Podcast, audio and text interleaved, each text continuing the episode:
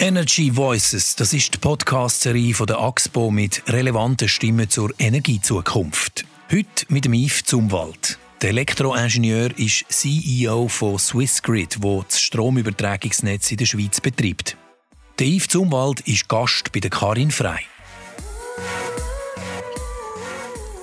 Yves Zumwald, die Angst vor einem Blackout, also dem totalen Stromausfall, das dient gerne immer mal wieder als Romanvorlage für Dystopien. Wenn es jetzt zu einem Blackout käme, was wäre Ihre größte Sorge? Also ich habe keine Sorge, weil wir setzen alles daran, damit, damit wir keinen Blackout bekommen. Anders beantworten und sagen, ja, wir sind ziemlich gut vorbereitet. Wenn ein Blackout kommen würde, dann können wir das Netz wieder innerhalb äh, einen Tag wieder aufbauen. Und wie real wäre das Szenario? Also Blackout nur die Schweiz ist ziemlich unreal, aber äh, dass die Hälfte von Europa also rausfliegt, ich würde sagen, das könnte passieren. Sie haben gesagt, das Risiko ist klein. Gemäß Empfehlung des Bundes heißt es aber trotzdem, jeder Haushalt sollte daheim über einen Notvorrat mit Wasser, Lebensmitteln und Bargeld verfügen, der für mindestens eine Woche reicht. Haben Sie einen Notvorrat? Selbstverständlich, also zu Hause, ich habe, ich habe alle Reserve, damit, damit ich mindestens eine Woche ohne niemand leben kann. Oder am schlimmsten Fall, ich, ich kann auch in, de, in den Bergen verschwinden. Reden wir von Swissgrid. Swissgrid ist eine Firma, die eher im Hintergrund wirkt. Swissgrid ist verantwortlich für den sicheren Betrieb des Übertragungsnetzes in der Schweiz und trägt damit natürlich wesentlich zur Versorgungssicherheit bei. Ohne Strom geht nichts. In der neuesten Risikoanalyse des Bundes heißt es dazu Folgendes. Wie bereits im Risikobericht 2015 stellt eine schwere Strommangellage das größte Risiko für die Schweiz dar. Im beschriebenen Szenario wurde eine Stromunterversorgung von 30 Prozent während mehrerer Monate im Winter angenommen.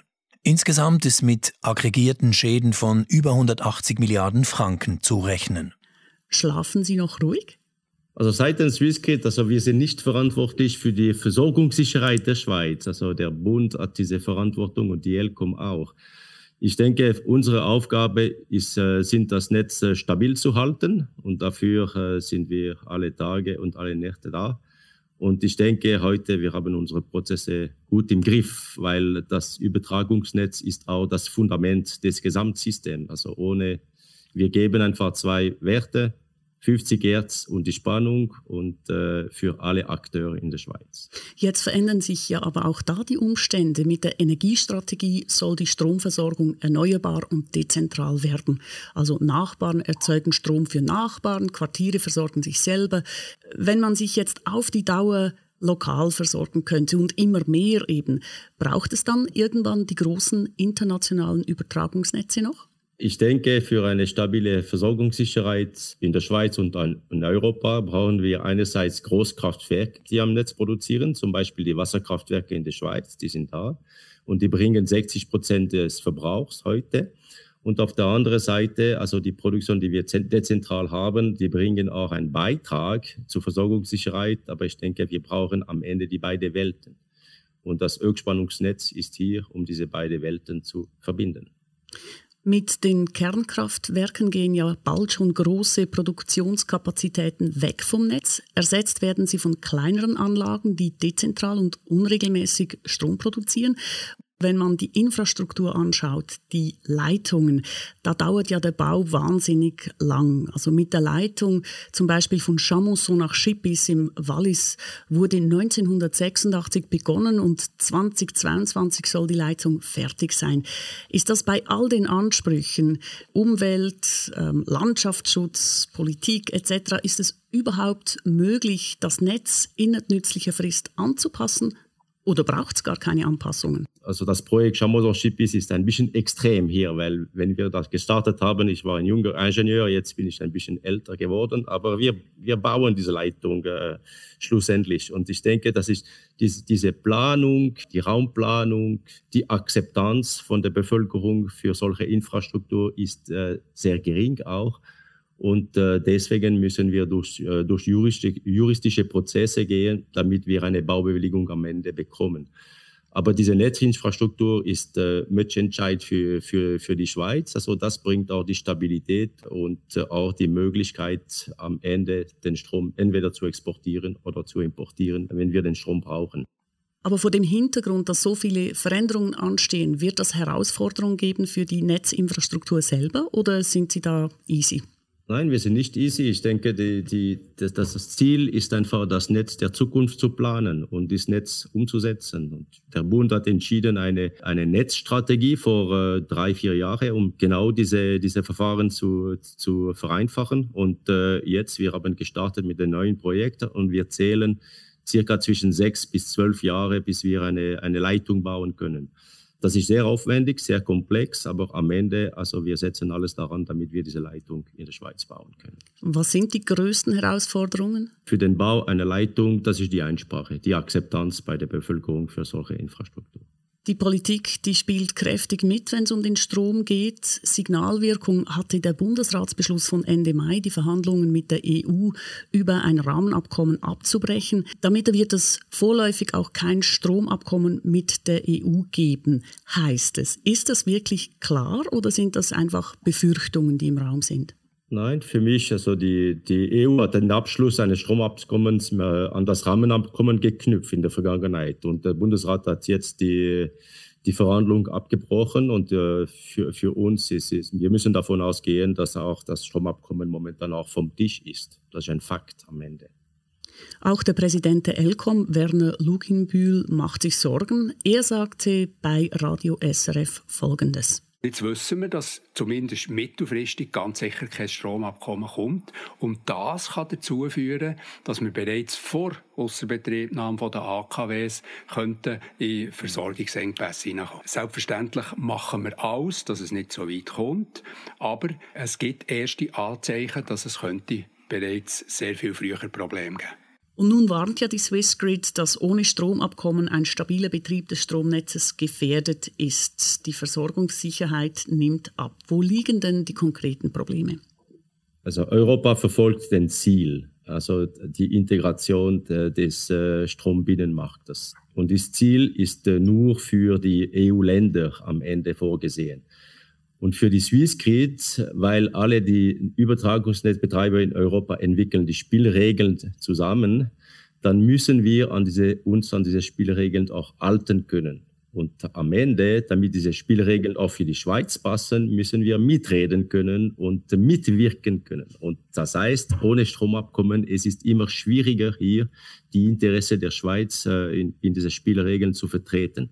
Kann man grob sagen, wo wir noch mitreden und wo nicht? Also grundsätzlich, die Swissgrid kann noch mitregeln, um, äh, um technische Probleme zu lösen, zum Beispiel. Aber für die Marktfragen oder äh, die Markteinnahme ist die Swissgrid schon heute ausgeschlossen. Und das wirkt ein bisschen negativ für die Schweiz aus, weil am Ende man muss auch den Strom zwischen den Ländern austauschen können.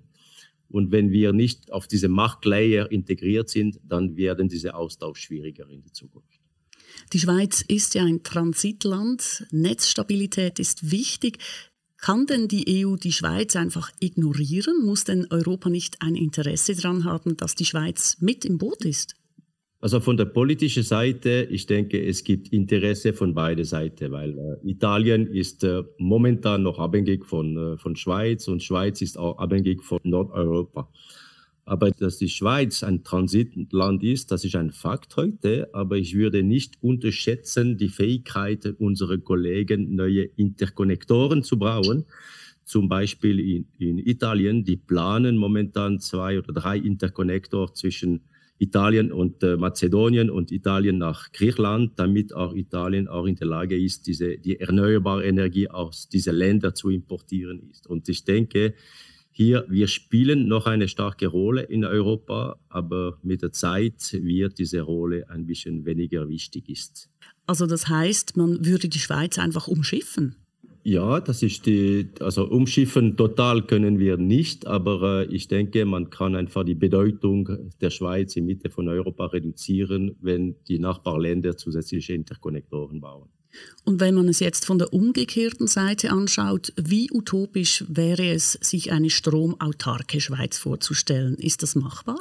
Die Schweiz ist heute mit 41 grenzüberschreitenden Leitungen nach, äh, in Europa gekoppelt. Und das heißt, eine Autarkie Schweiz ist aus meiner Sicht eine Illusion. Also man kann das vergessen. Wir sind total integriert. Und dies seit 1958. Also die Netzbetreiber, die haben das Netz immer mehr integriert, damit wir äh, an Stabilität äh, gewinnen können. Und heute zu denken, dass wir stehen in der Mitte von Europa und total im Netz integriert und dann, das wollen wir alles alleine gestalten, das ist eine Utopie, eine Illusion. Und ich denke am Ende, also die Versorgungssicherheit oder die Netzsicherheit ist nur gewährleistet, wenn alle Netzbetreiber zusammenarbeiten können und wenn wir alle die gleichen Regeln umsetzen, überall in Europa und der Schweiz. Die Angst vor einem Versorgungsnotstand, die besteht ja aber jetzt schon auch wenn wir noch an diesen Netzen dran sind. Der Bund äh, redet, so konnte man kürzlich in der NZZ am Sonntag lesen, nun mit den KKW-Betreibern um längere Laufzeiten, 60 statt 50 Jahre. Was haben Sie das Gefühl, in welche Richtung muss es gehen? KKW-Laufzeiten verlängern, äh, Gaskraftwerke bauen oder so wie das zum Beispiel Felix Nipkow von der Schweizerischen Energiestiftung sagt, es gibt kaum Erfahrungen mit solch langen Betriebszeiten. Deswegen muss man jetzt eben schauen, dass die erneuerbaren Energien vorangetrieben werden, vor allem Solar. Wo sind Sie daheim? Also grundsätzlich, ich teile, ich bin äh, also technologieneutral, ich würde sagen. Also ich möchte nicht mischen, mischen, also brauchen wir AKW, Graskraftwerke und so weiter. Aber ich kann nur sagen, wir brauchen mehr Energie im Winter und wir brauchen deutlich mehr Energie im Winter, wenn die AKW äh, vom Netz sind, als man denkt. Und am Ende, man muss auch sicherstellen, dass der Strom während des Nachts am Winter produziert ist. Und dafür gibt es nicht viele Technologien.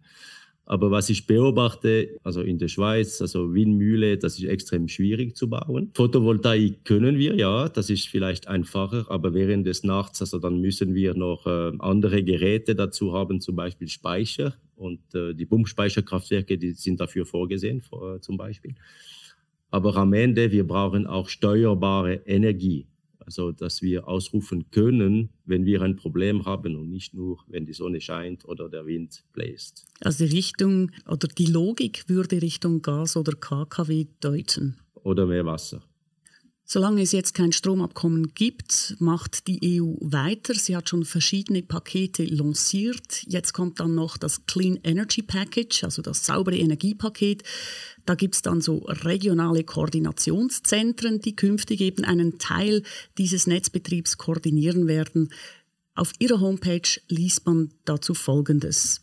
Swissgrid kann die Interessen der Schweiz in die Coordination Centers vermutlich nicht einbringen. Ebenso legt das Paket fest, dass die Übertragungsnetzbetreiber die für den Strommarkt zur Verfügung gestellte Grenzkapazität deutlich erhöhen müssen. Swissgrid rechnet darum zukünftig mit noch mehr ungeplanten Flüssen im Schweizer Netz, höheren Kosten und allenfalls Beschränkungen der für die Schweiz verfügbaren Importkapazität. Kann man denn jetzt schon sagen, es wird so oder so schlimmer, die EU straft uns ab? Ich denke, die Situation ist schon ernst. Also ich, man muss einfach nicht äh, auf die Seite lassen, da, was passiert in Europa. Also diese Gefäße von der EU, die, die bauen das auf, um die Netzstabilität und Netzsicherheit in Europa zu erhöhen. Und weil diese Gefäße auch mit äh, EU-Gesetze gekoppelt sind, dann sind klar, dass die Drittländer da drin nicht teilnehmen können. Aber man könnte und man kann Dienstleistungen von der Regional Coordination Center beziehen, zum Beispiel. Aber um diese Dienstleistungen zu designen, dann müssen wir auch mitwirken können und mitreden können. Wenn jetzt ein Stromabkommen für die Versorgungssicherheit eben so zentral ist, wie müsste es jetzt weitergehen? Was braucht es? Wer könnte das Ruder herumreißen? Aus meiner Sicht nur die Politik seitens Schweiz und seitens Europa können das regeln. Entweder gibt es ein bilaterales Abkommen zwischen Schweiz und Europa nur für den Strom. Und damit können wir einfach sicherstellen, dass die Swissgrid also wie ein EU-TSO wahrgenommen ist. Und ich denke, die Politik ist nun gefordert, eine neue Vision zu entwickeln für eine stabile Versorgungssicherheit mittel- und langfristig zu bekommen. Dann wünschen wir der Politik toi toi toi. Und für Sie, Yves Zumwald, habe ich noch vier ganz kurze Fragen und bitte ganz kurze Antworten. Eine nachhaltige Energiezukunft bedeutet für mich? Also nachhaltige Versorgung für, für die Schweiz ist, dass wir einfach genug Strom haben, um unsere Kunden zu versorgen. Was ist Ihr täglicher Beitrag zu einer nachhaltigen Energiezukunft? CEO von Swissgrid, wir arbeiten jeden Tag 724, damit die Stabilität des Netzes gewährleistet ist. Mein nächstes Auto, Benzin oder Strom? Äh, Strom. Falls Sie auf der Stelle jetzt etwas ändern könnten, was wäre es? Ich denke, ich würde, ich würde klare Rahmenbedingungen für die Schweiz äh, äh definieren. Yves Zumwald, ganz herzlichen Dank fürs Gespräch.